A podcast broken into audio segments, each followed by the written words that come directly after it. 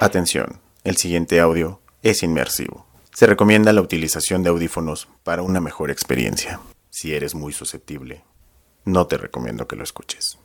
Suerte.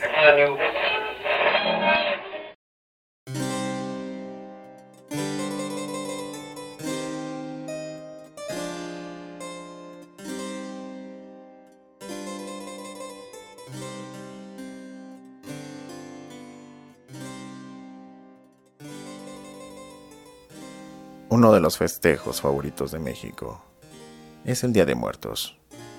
Aprovechamos que tenemos muchas leyendas para contar, para hacer aún más rico este festejo. Todos conocemos la leyenda de la Llorona, de la Nahuala, de las momias, del charro negro. En este relato especial de Día de Muertos, les voy a contar la leyenda de la calle de Olmedo, una leyenda muy interesante y que actualmente muy pocos conocen. Espero que la disfruten.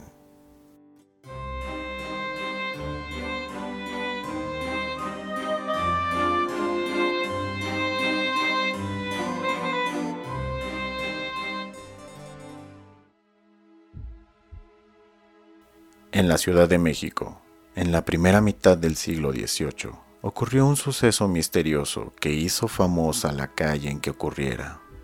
La calle de Olmedo. Era una noche de calma y sosiego. La ciudad dormía sin que ruido alguno interrumpiera su sueño. La densa oscuridad se rompía en alguna callejuela por el farolillo que alumbraba débilmente la imagen de alguna hornacina. Como una sombra que se deslizara, cruzaba las calles apresuradamente envuelto en su capa. Un fraile va rezando el rosario con voz queda, mientras aprieta contra el pecho su crucifijo. Al doblar una esquina, le sale al paso un hombre. El fraile no le hace caso y cambia de acera, y tras él cruza el hombre la calle. Acelera el paso el viejo fraile, y más de cerca tiene a su perseguidor, Cambia de rumbo y tenazmente le sigue el desconocido. El fraile se detiene bruscamente y mira de frente al intruso, preguntándole por qué lo sigue. El hombre le asegura que hay un moribundo que lo necesita para confesarle sus pecados en la hora suprema. El fraile se excusa. Es muy tarde, aún estoy lejos del monasterio, me encuentro muy cansado. Pero el desconocido insiste. No es posible dejar partir un alma sin el perdón que implora.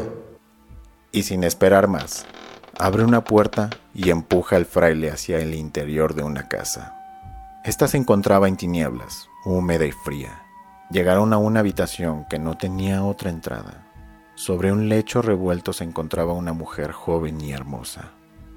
Era ella a quien había de confesar. Tembló el buen fraile al contemplarla Tenía las dos manos atadas en actitud de orar, y sus vestiduras lujosas estaban completamente rasgadas. La mirada del fraile se dirigió al hombre buscando una explicación, pero el misterioso desconocido se limitó a decirle que cumpliera su ministerio, porque de todos modos, condenada o absuelta, ella iba a morir a sus manos. Se inclinó sobre el lecho el viejo fraile para oír la confesión de aquella desdichada. Y así pasó mucho tiempo. Lo que dijo al confesor nadie ha podido saberlo. El hombre ya impaciente dio la misión del fraile por cumplida, y cogiéndolo por un hombro, lo condujo hasta la puerta, arrojándolo a la calle de un pabellón y cerrando de nuevo la puerta tras él. El fraile quedó ahí anonadado, mudo de espanto, y al momento oyó un grito estridente que venía de dentro de la casa. Después, silencio. Sin poder dominarse, el fraile da vuelta, toca la puerta, la empuja, la golpea desesperado. Grita, cae de rodillas rezando, pero todo es inútil. Al cabo de una hora, se levanta y santiguándose echa a caminar. Estaba ya amaneciendo cuando dejara la calle de Olmedo. Le parecía que volvía de nuevo a la tierra, después de un viaje al otro mundo. La gente a esas horas salía de sus casas, lo miraba con asombro al advertir su expresión, extraña y que lo hacía parecer un demente. Con el corazón transido de dolor y angustia, no sabe qué hacer. No puede ser delator de aquel crimen, ni puede ser sacrílego colocándose entre el asesino de una mujer y Dios. Busca como consuelo su rosario, pero no lo encuentra en los pliegues de su hábito, ni en sus anchas mangas. Con terror, descubre que no lo lleva y ha quedado como mudo testigo en la casa del crimen. Y entonces decide dar cuenta a la autoridad de lo que sabe. El honor de su santa comunión se lo exige. Con paso firme y seguro sigue su camino y en el puente de palacio se encuentra con la ronda que va de recogida. Se adelanta y pide al alcalde con voz confusa y afligida que le acompañe, y por el camino le cuenta la horrenda historia.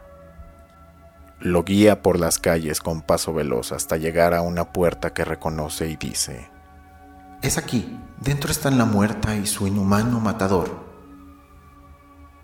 El alcalde toca con el albadón, pero nadie responde. Insiste tres veces con el mismo resultado. Entonces, con voz potente grita, Abrid en nombre del rey, abrid a la justicia.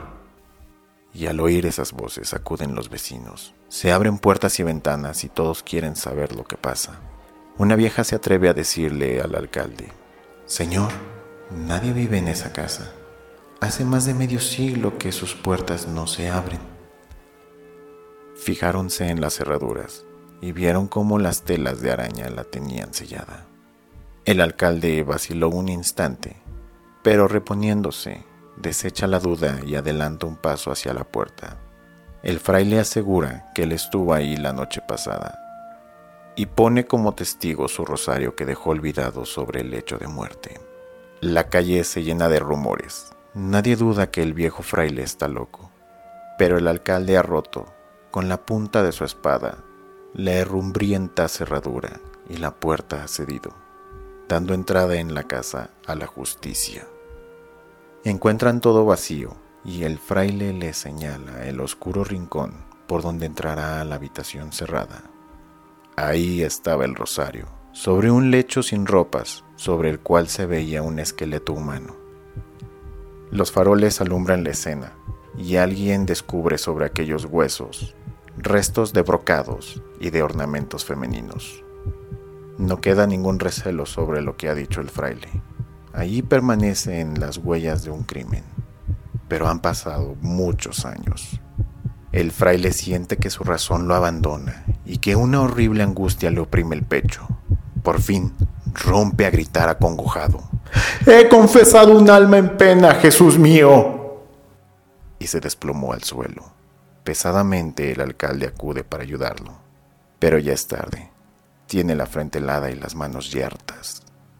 La gente abandonó la casa apresuradamente, temerosa de seguir la misma suerte del fraile.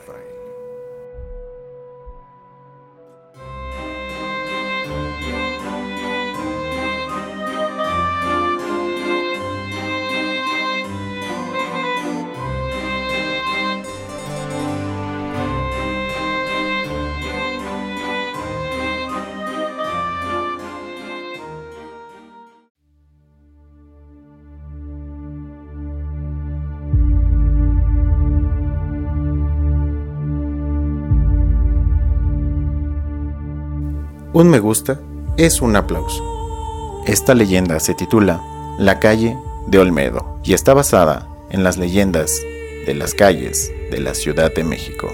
Feliz Día de Muertos para todos. Disfrútenlo mucho. Si te ha gustado este relato, dale like, compártelo. Pronto estaremos subiendo más contenido y tendremos presentaciones en vivo. Y recuerda, nos vemos en la próxima. Nos vemos en la meta.